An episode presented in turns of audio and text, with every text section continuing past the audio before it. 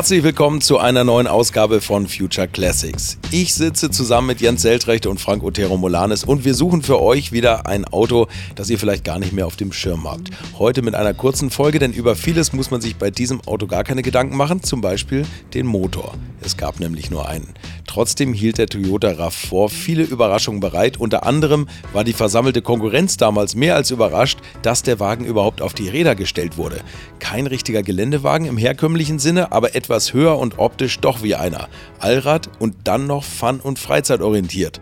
Es waren die Zutaten des modernen SUVs. Und wir haben für euch den Ötzi der momentan vielleicht begehrtesten Fahrzeugklasse aus dem ewigen Eis gekratzt. Viel Spaß mit der heutigen Folge Future Classics. So, da sind wir mal wieder. Eine neue Folge. Frank sitzt auch, Jens sitzt sowieso. Seit Jahren. Schön. In der Garage 11 fest. So, heute, heute ein Auto, was hier knapp reinpasst von der Höhe her. Ein Auto übrigens, das ich niemals vorgeschlagen hätte und was ich nie auf dem Zettel hatte. Und ich habe gesagt, habe, meine Güte, was müssen wir jetzt über den Haufen noch reden? Und Darf als ich mich, mal die Eckdaten sagen? und als ich mich damit beschäftigt habe, ja, sagen wir die Eckdaten. wir, wir reden über ein Auto, das ist 3,70 Meter lang, hat einen Vierventilmotor mit 129 PS und wiegt 1200 Kilo. Also ein richtiges Sportauto. Ja. Und? Äh, Wird 30 Jahre alt. Ja. was, es ist so unglaublich. Und ja, der Toyota RAV4, sagt man eigentlich RAV4 oder sagt man RAV4? würd sagen RAV4, ne? RAV4, Wir so wird er immer genannt irgendwie. Ne? Also ganz ehrlich, das ist ein, ein cooles Auto und ich habe den nicht mehr auf dem Zettel gehabt. Also und jetzt und jetzt ärgert es mich natürlich. Also einmal okay, ich finde den toll, reden wir jetzt gleich noch drüber.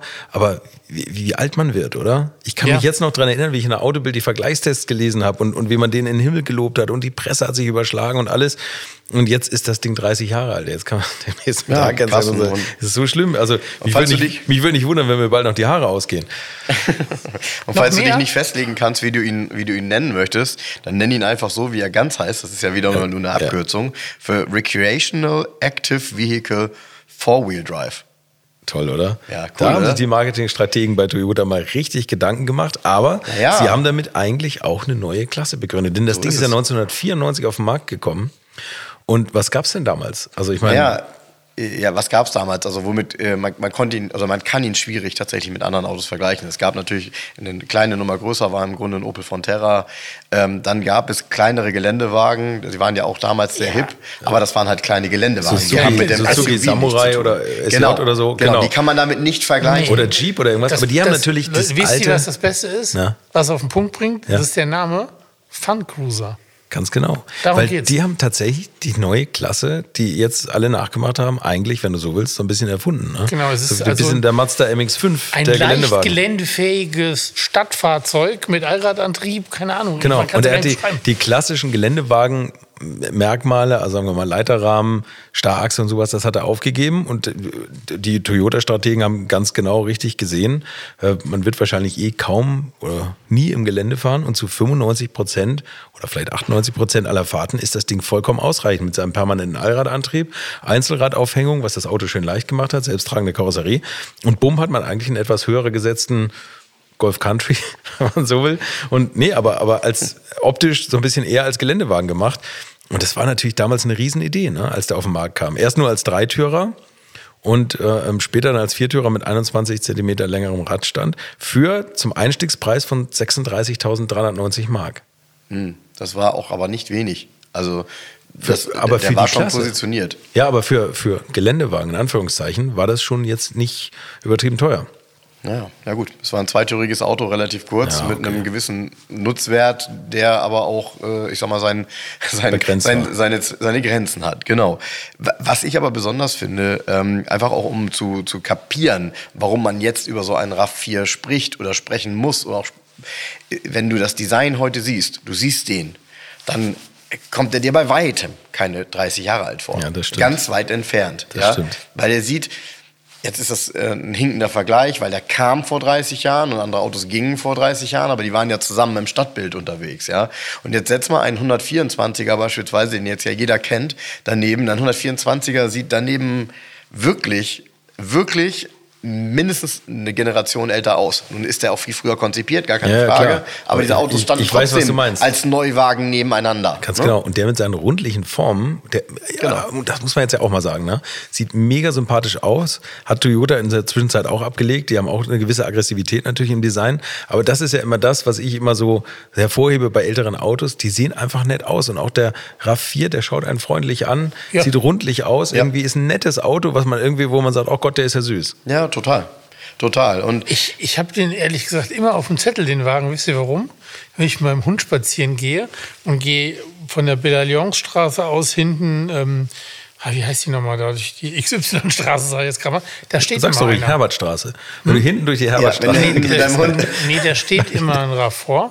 Ja. Und zwar in so Tarnfarben grün komplett angemalt. Aber weder breiter noch tiefer noch sonst irgendwas. So. Ähm, und ich sehe den halt immer. Ich sehe den mindestens einmal die Woche, den Wagen. Ich habe den immer auf dem Zettel.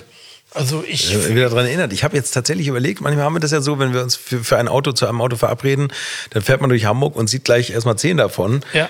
Bei dem ist mir das nicht. Ich Nee, habe tatsächlich, keinen. wenn man es hervor... äh, Nein, ich hab aber- den, aber- man sieht den selten, aber der ist ja damals ein Riesenerfolg gewesen. Und es ist, also, es ist so eine runde Mischung. Ne? Du hast ja nicht irgendwie zehn Motoren, musst dir einen aussuchen und einer ist doof, einer ist gut, sondern es gibt diesen Motor.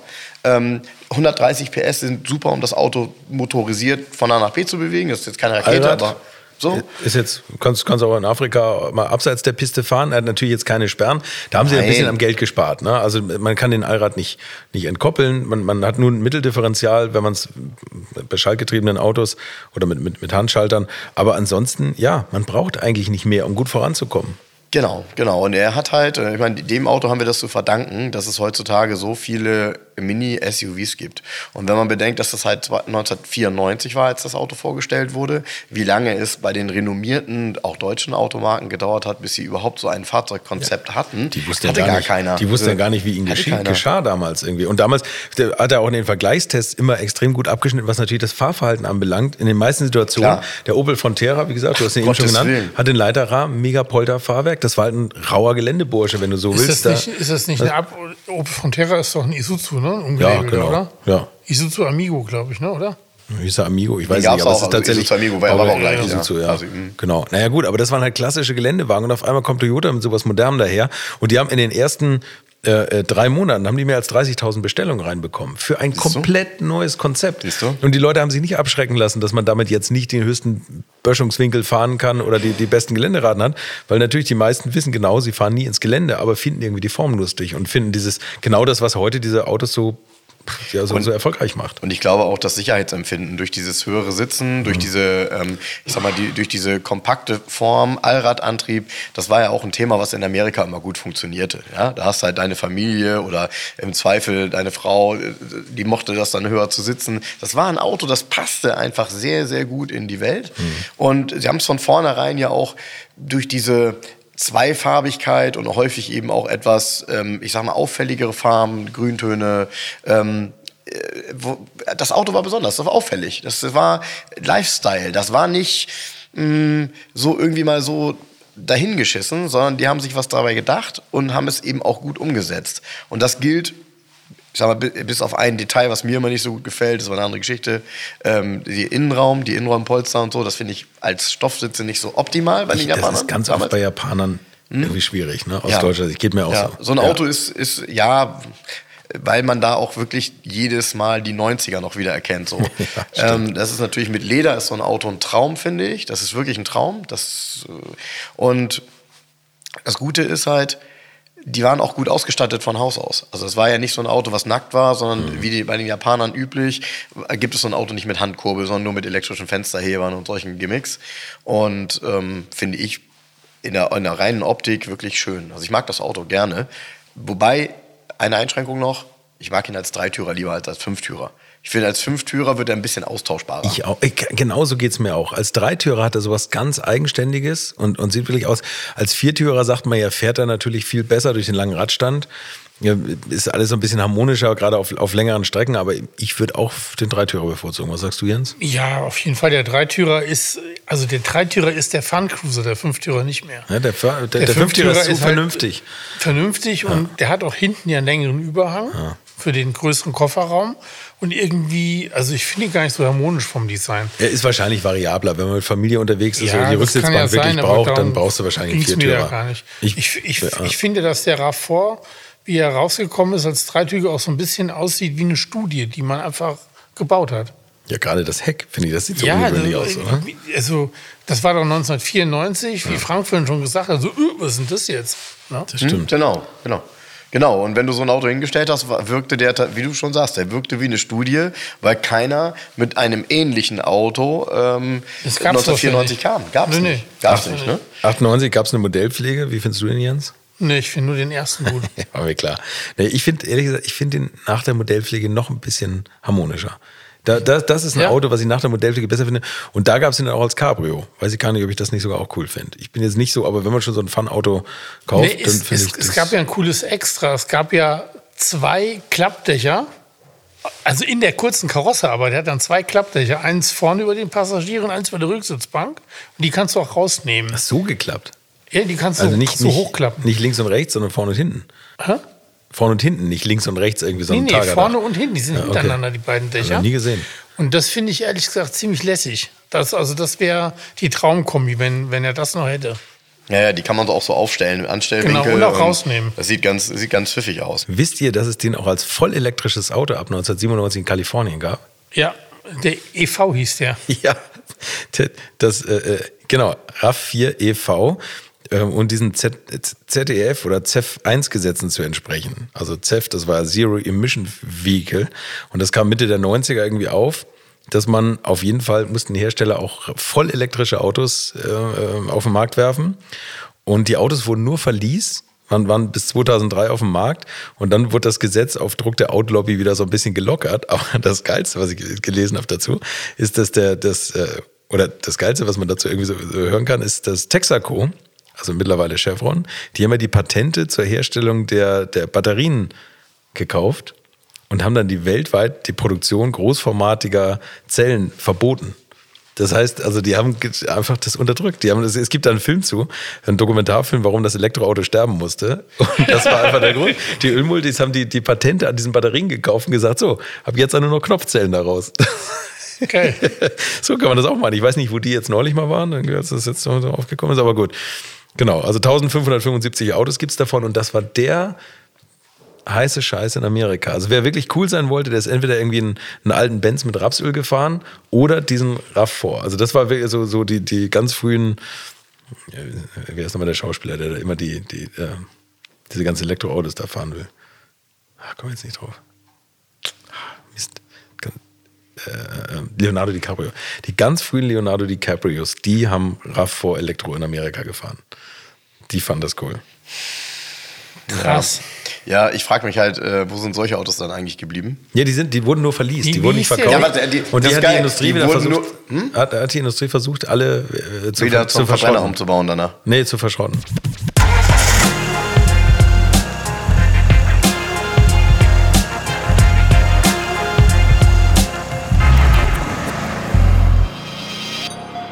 Was muss man denn machen, wenn man so ein Ding gebraucht sucht, Jens? Wenn, wenn so einer hier kommt und dir angeboten wird, wo, wo, worauf guckt man da? Ja, also wie immer auf den Zustand, also ob es original ist. Geil. Danke, danke fürs Zuhören. Sehr geehrte Damen und Herren, nächste Woche reden ja, gut, wir über den Gebrauchtwagen. ich ganz ernsthaft, also die Technik ist ja wirklich total durabel, diesen Motor kriegst du ja nicht kaputt. Ja. Ähm, ich würde natürlich auf die Karosse achten, ne? Ob, also ich habe ich hab zwei Sachen gelesen. Einmal, was ich geil finde. Äh, äh, also auf jeden Fall natürlich wie bei jedem Motor kann man auch mal sagen, wie man beim Auto auf den Zustand gucken muss, muss man beim Motor Ölwechsel machen, Öl- und Filterwechsel. Aber die Filter, die rosten manchmal von außen durch. Und dann verliert er Öl, ohne dass man, ohne dass man es merkt, und zwar recht rasant. Also die, die ja, Filter. Aber das liegt nur daran, dass du den mit so viele Jahre ohne Ölwechsel fahren kannst, dass dein Ölfilter alt wird. Dass der alt, dass der weil, alt wird und rostet. Weil ganz ehrlich, weil ganz ehrlich, wenn du jährlich einen Ölwechsel machst, wie kann denn dann dein Ölfilter durchrosten? Ne? Wo musst du den denn fahren? Nein, nein, das Öl, wahrscheinlich das Ölfiltergehäuse, oder? Ich weiß es nicht. Das habe ich jetzt tatsächlich in so einem Gebrauchtwagen Tipp gelesen, Ja. dass das Ja. eigentlich ein Experte gesagt hat, Okay. das rostet irgendwie durch das Gehäuse davon. Nicht, nicht der Filter selber. Der Filter War das ist ein Papierfilter. goldenes Blatt oder? Das, ist, das war ein goldenes Blatt, da wo ich das Gut, aber, wenn, lese. aber wenn, das, wenn, das ein, wenn das ein Gehäuse von dem Filter ist, also äh, außen herum, läuft das Öl ja trotzdem durch den Filter. Ich, ich also, habe keine Ahnung, ja, ja gut, aber das, so, so stand das da, Mensch. So, ich bin natürlich, ich zitiere das einfach. Was ganz, was tatsächlich, also man merkt irgendwie am Fahrwerk, dass er nicht fürs raue Gelände gemacht ist. Und ähm, speziell an der Hinterachse verbiegen sich die Querlenker, weil man den doch durchs harte Gelände bringt. Also da muss Ja. man ein bisschen drauf achten. Und am Unterboden kann man relativ leicht erkennen, ob der schon einige Schläge abbekommen hat und im harten Gelände unterwegs war. Wie bei jedem Auto, Wie bei jedem Auto, aber bei dem sollte man mal hingucken und dann, und wenn da also viele Stöße im Unterboden sind, dann äh, gerne mal die Querlenker oder irgendwelche verbogenen Fahrwerksteile untersuchen. Ja, und das ist tatsächlich das einzige, der Motor, dieser einzige Motor, den es für die Baureihe gab, Mhm. 129 PS, der, Weißt du, was ich Hält. glaube? äh, der, kann- der läuft gut. Der Motor, Weißt du, was ich glaube? ne? Ich glaube, das findet man am besten bei älteren Herrschaften, das Fahrzeug in gutem Zustand. Ich glaube auch. Die schon damals einfach gerne hoch reinsteigen Genau, wollten. die schon damals gesagt haben, ey, ein kompaktes Auto hat einen Allradantrieb, nur 3,70 Meter lang, das ist ja echt kurz gewesen, das Ding. Das ist ja wie ein Polo, ne? so damals. Ne? So.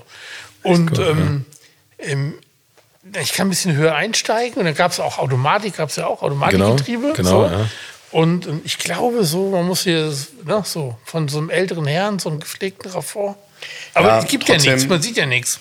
Trotzdem, äh, trotzdem, also vor einer Sache möchte ich warnen. Diese Autos sehen von außen, was das Blech angeht, die lackierten Teile sehen meistens sehr gut aus. Aber man muss, gerade bei so einem Auto, muss man drunter gucken.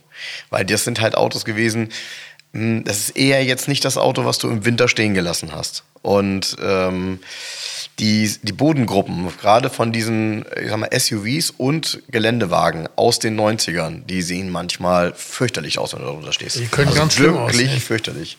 Deshalb, ähm, an der Stelle kann man nur sagen, so ein Auto kann man nicht nur kaufen, um von außen raus zu gucken und auf Pflegezustand zu schließen. Untergucken, ganz, ganz, ganz, ganz wichtig. Ja. Weil, äh, sorry, da schlägt der TÜV dann auch das Kreuz drüber, wenn er das Auto von unten sieht und der ist hin. Und das kriegt man dann auch nicht mehr. irgendwie- teuer, ja. äh, ja, man kriegt es fast gar nicht mehr mehr. hin. Ja. Ähm, das ist dann wirklich sehr, sehr teuer. Also von daher äh, kann ich euch da nur empfehlen, guckt bitte unter so ein Auto unbedingt drunter. Aber wo du sagst, TÜV, der hat wirklich keine, also technisch so, klar, Zustand oder so, wie, wie Jens schon fachkundig gesagt hat, auf den Zustand gucken beim Gebrauchtwagen, aber er hat, er hat nicht so diese, diese Mängel, die bestimmte Autos oder Baureihen so ausmachen. Achtung, hier sind die Bremsen immer kaputt oder ist das. Das ist so Toyota-Qualität, ne? Einfach irgendwie für, für, die, für die Dauer gebaut. Und eine Ja. Sache habe ich noch, wenn ihr RAV4-Besitzer, RAV4-Besitzer seid, äh, abschleppen, nicht abschleppen. Das schadet dem Allrad, habe ich gelesen. Man muss den, man muss den, also wie ein Elektroauto, Ist am besten so? auf dem Hänger heben, ja. Nicht, ab, nicht, nicht ziehen, das Ding. Habe ich nur gelesen. Was du Und dieses sperrbare Mittendifferential, das gibt es nur übrigens bei den Handschaltern. Das gibt es bei den Automatikgetrieben nicht. Okay. Ja, viele davon sind ja tatsächlich Handschalter. Ne? Also Ja, Automatik ist jetzt mal gar nicht so ist häufig. Eher ein seltenes Auto. Und es, aber insgesamt ist das Auto nicht häufig. Also wenn man jetzt gerade mal reinguckt, also ich habe jetzt gerade so 60, zwischen 60 und 70 Autos annonciert gesehen. Das ist Ja, naja, gut, ich finde das sogar noch nicht so viel. viel. Na, ja, offen gestanden, ich finde es tatsächlich viel aus der Zeit. Ähm, weil wenn man das jetzt mal einschränkt auf Baujahr bis 98, und das sind dann ja quasi dreieinhalb Baujahre, weil Nee, 94 vier- wurde vier- präsentiert. Oder 94 bis 2000. Oder Ja, ich habe jetzt mal bis 98, sind es 41 Fahrzeuge. Das ist nicht wenig für so ein Nischenmodell. Eine Sache, die mir immer noch gut gefallen hat bei dem Auto, ähm, dieses, ich mag das ja von der Optik her, auch wenn das wirklich im Alltag nur störend ist. Ich mag ähm, Geländewagen, Optik mit einem Reserverad hinten an der Heckklappe. Ich finde diese Optik Finde ich irgendwie- auch cool. Ich finde das irgendwie nice bei so einem Ja. Auto. So, das ist unpraktisch, weil das Ding ist immer im Weg und äh, auch nicht selten beim Rückwärtsfahren. Das müsst ihr mal genau hingucken. Autos, die sowas haben, haben häufig Dellen oder Beulen an der Stelle, weil das Teil wirklich über die Fahrzeuglänge hinaus steht. Ähm, aber es macht eben so eine kernige Optik in irgendeiner Form. Und ich muss gestehen, ich finde es halt deutlich besser, wenn ich tatsächlich mal irgendwie ein Problem habe, ähm, das Rad von dort zu nehmen als unterm Auto. Weil ihr wisst ja selber, wie ein Rad aussieht, was irgendwie sechs Jahre lang unterm Auto hing. Das ist jetzt auch nicht mehr so toll und lecker und mal eben so. Also von daher. so, mit, mit, mit sauren Händen abgenudelt. Ja, ja, Was man ja. übrigens bei den Autos echt oft sieht, und das ist ja, glaube ich, inzwischen auch verboten, ich glaube sogar fast zu Recht, sind diese Bullenfänger. Ne? Verboten sind die nicht. Also sie wurden ab einem bestimmten Baujahr, ähm, die haben die keine Typengenehmigung mehr bekommen, aber wenn man einen alten hat damit, dann. Dann, dann geht das noch, ja. Ja. genau. Aber jetzt inzwischen sieht man ja fast, die sieht man ja fast gar nicht mehr. Es gab ja mal eine Zeit, und das war genau die Zeit, Ja. finde ich, da hat das Ding, hat sich jeder rangeschraubt. Ja, bis ne? Anfang der 2000er war das durchaus bei solchen Autos eine gefragte Geschichte, ja. Ja, praktisch zum Einparken. Es gab ja vorne keine Einparkhilfe beim RAV4. Damit ging es dann einfacher. nee, ja, ist, das ist Geschmackssache. Das sieht natürlich immer ein bisschen martialisch aus. Was hältst du davon, Jens? Würdest, würdest du sowas abmontieren, wenn es dran ist, oder dran lassen? Schwierige Frage. Ja, ganz Also- einfach. Wir nehmen dich jetzt hier mal richtig in die Zange Also mit ich, richtig harten Ich Fragen. glaube, ich würde es abmontieren. Ja, Also der, der Fun Cruiser sieht am besten aus, wenn er so ganz pur ist und nicht mit irgendeinem Zubehör zugetackert wird. Also die Form macht es ja kaputt. Ich weiß nicht, ob ihr das vorhin gesagt habt. Ähm, äh, Habe ich das noch richtig im Kopf, als er vorgestellt wurde? Gab es das nicht auch so in so einem Gelb? Gab es da nicht Bilder in so einem Gelb, in so einem kräftigen Gelb? Keine Ahnung. Ja, also ich finde, bei dem Auto, äh, der kann eine Farbe vertragen. Das finde ich Ja, halt absolut. gut. Ne? Also, Fun-Auto finde ich, also Gelb wäre jetzt nicht so mein Ding, aber es gibt so ganz tolle Grüntöne. So ein Lindgrün zum Beispiel habe ich mal gesehen. Gelb Oder altert leider auch nicht gut. Blau. Gelb Ich altert finde nicht gut, tatsächlich da auch die Stoffsitze heute cooler. Ähm. Heute ist es cooler als damals. Ja. Japanische Stoffsitze fand ich auch. Der, der, ja, also ich meine, die sehen ja aus recht. wie hier aus der S3-Richtung, ne? aber irgendwie, das hat was. Ja. Wenn er eine coole Stoffausstattung hat und die intakt ist, finde ich gut. Dann das doppelte Schiebe, also das doppelte Klappdach oben, dann so ein hellgrün Metallic, paar schöne Felgen. Ja, So Pop-Art, 90er Jahre. Ja. Stimmt, Ich, ja. ich habe manchmal, ich hab manchmal noch ein Problem mit den Stoffen aus, auf, aus folgendem Grunde. Äh, die haben immer eine Basisfarbe. Und wenn die bläulich sind zum Beispiel und das Auto ist grün, dann ist das irgendwie komisch. Es ist irgendwie so komisch, du hast außen ein grünes Auto, steigst ein, hast blaue Sitze. Das würdest du nie bestellen, wenn es das anders geben würde. Ja? Und das passiert oft. Du hast da manchmal Kombinationen, die, die verwirren dich total. Denkst du, Mann, das hat doch keiner so bestellt. Ah ja, war aber gar nicht anders möglich, weil es gab halt nur den Stoff mit blauem Basismuster im Baujahr 95 und dann stehst du halt da, wenn du dunkelgrün willst. Musst du, musst, du das die, ist halt so. musst du die Außenfarbe an die Stoffsitze anpassen. Ja, Das- das, ist die, das wäre die ideale Wahl. Oder nimmst was Neutrales, was immer geht. Ne? Vor allem weißt du das ja manchmal gar nicht. Also wenn du es nicht in Natura einmal gesehen hast und du hast so ein Auto wirklich bestellt, diese Autos wurden, by the way, häufig, also häufig ähm, ähm, Bild-to-Stock verkauft, wie man so schön sagt, also als Lagerfahrzeuge, wenn die irgendwo standen. Weil ähm, das ist auch so ein Emotionskauf. Äh, die, ähm, diese Fahrzeugklasse musst du ja mal sehen. Ja? Also blind so ein Auto zu bestellen, mh, ist mal nicht so einfach, weil du hast keinen Referenzwert für Größengefühl. Ja. Also ich bin, ich bin Fan vom RAV4. Ich mochte den auch schon immer in der kurzen Variante. Ja, ich jetzt auch. Also, und ich glaube, ich kann mir das richtig vorstellen, wie man damals, wenn man den im Showroom stehen hatte, wo du gerade sagst, irgendwie, den muss man sehen. Du hast auf einmal nie Geländewagenkäufer dafür erwärmen können. Die sind damit gefahren, haben gesagt, der fährt sich ja wie eine Limousine mit, seinen, mit seiner Einzelradaufhängung. Du hast Geländewagenkäufer, die hast du mit dem Allrad überzeugt und die vielleicht mal gefragt, wann sie denn mal das letzte Mal im Geländewagen, äh, im Gelände waren und gesagt, na gut, Allrad habe ich immer noch, Gelände, den harten Geländeeinsatz brauche ich gar nicht so sehr. Also ich glaube schon, dass die Verkäufer damals richtig Spaß hatten. Ja, und ähm, dieses, was ich vorhin schon gesagt habe, ältere Herrschaften, älteres Ehepaar. Genau, konnten eben Weil das, also, Der hat zwar vier Sitze, aber ist ja, eigentlich ist es ein Zweisitzer. Eigentlich ist es ein, ein, sportliches, höher gelegtes Coupé. Ein- ein Keine Auto. Ahnung. Also um meinen Eingang wieder, 3,70 Meter, 129 PS bei 1200 Kilo, ne? Fährt 170. Reicht auch. Ja, nicht nur das, das Leistungsgewicht ist ja auch interessant eigentlich. Ja. Wenn du dann überlegst, dass es so ein SUV in Anführungsstrichen ist und hast dann irgendwie Leistungsgewicht von, weiß ich, 9,5 Kilo oder so, das ist schon spannend gewesen. Schon eine Nummer. Ein, ein flottes Auto. Also sind wir uns einig? Ja, überraschenderweise, ähm, ähm, Ja. es wird ein Future Classic. Bin ich jetzt auch sicher. Also das ist tatsächlich bei dem Auto. Bin ich jetzt auch Ich sicher? den- Warst du ja, vorher nicht so Nein, sicher? als, als wir das so diskutiert haben, habe ich gedacht, oh, müssen wir über den Wagen reden jetzt. Aber wenn man da irgendwie, wenn man sich den mal wieder so in Erinnerung ruft, ja, geil. Ja. Naja, also Auto. und ich will immer wieder betonen, also Autos, die ähm, ein Future Classic werden, gerade auch aufgrund dessen, dass sie eine Ära gestartet haben, ähm, haben ja sowieso schon mal immer den, ich sag mal, äh, großen Respekt verdient, ob man Mhm. jetzt kleine SUVs mag oder nicht. So, es war ja offensichtlich etwas, was es vorher nicht gab, was man mal ausprobiert hat und gemerkt hat, okay, da gibt es einen Markt für. So. Ähm, von daher, äh, das Auto muss man auf dem Zettel haben und man muss ihn auch als den, sorry, als den Begründer der ähm, Small SUV oder wie sagt man, äh, wie sagt man eigentlich, äh, Compact SUV sagt man. Ja. Äh, der Compact SUV muss man ihn nennen. Und du merkst es auch daran, das kam ja dann, also das nächste, was dann irgendwann kam, war tatsächlich drei, vier Jahre später ein Honda HRV. Mhm. Der hatte ein sehr ähnliches Konzept, war komplett anders gestylt. Ähm, kann man sich aber auch gut dran erinnern, unter Umständen auch mal eine Folge wert. Ein Honda HRV ist auch Oder very dann, special. Dann kam der Suzuki X90. Richtig. Auch Richtig. Das, das gleiche, die gab es in so schönen lila Metallic-Tönen auch. mhm. Ja. Mhm. Genau. Und, und von daher glaube ich, äh, da haben andere dann schon gemerkt, oh, da ist aber Markt zu machen. Das die Deutschen haben es dann auch zehn Jahre später gemerkt. Und äh, wann ja, sind die gekommen? Warte mal, 94? Wer, naja. wer denn? Was meinst BMW du? X3? Ja, X3, GLK, so diese, diese Fahrzeugklasse. Und das ist, sorry, es ist die Fahrzeugklasse, ne? Ja. So. Nur diese, das ganz Pfiffige kommt eigentlich dabei raus, wenn man die Länge, ich sag sie nochmal, Jens. 3,70 Meter. Mhm. Da, was gibt's denn 3,70 Meter heute noch? Was hat denn 3,70 Meter? Der neue Smart. nee, ja, der ist länger. Der ist, was ist das, 5 Meter? länger, ne? Gefühlt. nee, aber das ist schon so. Also, der, sorry, der, das ist halt auch das Besondere an dem Auto gewesen. Der ist so ein bisschen ähm, reduziert auf das, was man, was man benötigt. Und ja, ich glaube, wir werden alle überrascht, wenn wir uns heute reinsetzen, damit fahren, ähm, dass das vor 30 Jahren war das State of the Art und das ist heute nicht schlecht. Also sind wir uns einig, ein neuer Future Classic und ich, ich glaube, ja, tatsächlich, das, das manchmal muss man mal genau gucken, manchmal gibt es noch welche mit wenig Kilometern, die im Internet angeboten werden. Ganz genau, so ist es. Danke dir, Jan. Ich bin gespannt, was wir uns für nächste Woche raussuchen und freue mich schon ein klein wenig drauf.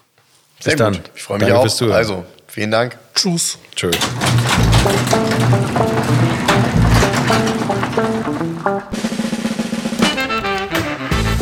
Das war Future Classics mit dem Toyota RAV4. Und wenn ihr ihn lieber RAV4 nennt, dann soll es uns auch recht sein. Wir hören uns in der nächsten Woche wieder, dann aber mit einem Auto, bei dem wir wieder wissen, wie man es ausspricht. Danke fürs Zuhören und bis zum nächsten Dienstag.